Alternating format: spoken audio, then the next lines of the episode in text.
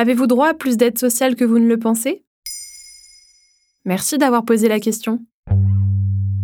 D'après le ministère de la Santé, la France consacre 33,3% de son PIB à la protection sociale, soit 834 milliards d'euros par an. Selon un sondage ELAB réalisé pour les échos en octobre 2022, deux tiers de la population pensent qu'il y a trop d'aide sociale en France et certains parlent même d'assistanat. Et pourtant, une enquête menée par la cellule d'investigation de Radio France fin 2022 montre que 30% des Français pouvant prétendre à au moins une aide sociale ne l'aperçoivent pas. Concrètement, 10 milliards d'euros initialement prévus pour les allocations n'ont pas été réclamés.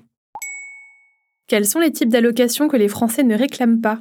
Il existe énormément d'allocations sociales en France, plus de 200 selon l'IFRAP. Parmi elles, une se détache par son taux de non-recours atteignant les 85%. Il s'agit de l'allocation éducation enfants handicapés. Cette dernière concerne tout de même plus de 300 000 parents qui ne la percevraient pas selon une enquête réalisée par alloc.fr. Les conditions pour la recevoir sont claires. L'enfant doit avoir moins de 20 ans, avoir un taux d'incapacité d'au moins 80%, résider en France de manière permanente et ne doit pas percevoir de revenus professionnels supérieurs à 55% du SMIC mensuel brut.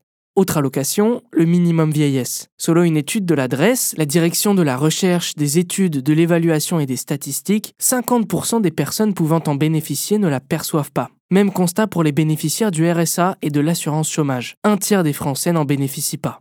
Pourquoi autant de personnes ne réclament pas leurs aides?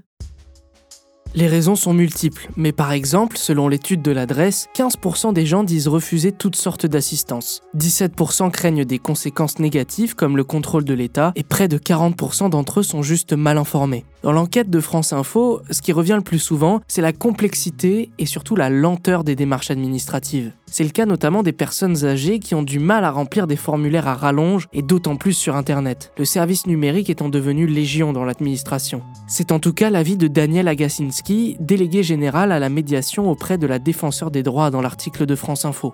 C'est à l'administration de s'adapter, d'organiser sa propre accessibilité universelle, y compris à des personnes qui ne sont pas autonomes et ne le seront pas plus demain avec le numérique.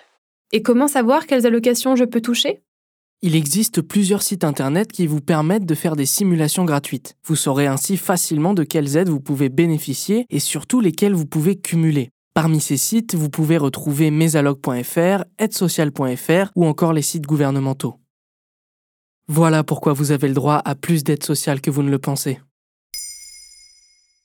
Maintenant, vous savez, un épisode écrit et réalisé par Samuel Lombroso. Ce podcast est disponible sur toutes les plateformes audio. N'hésitez pas à répondre au sondage du jour sur Spotify. Et si cet épisode vous a plu, vous pouvez également laisser des commentaires ou des étoiles sur vos applis de podcast préférés.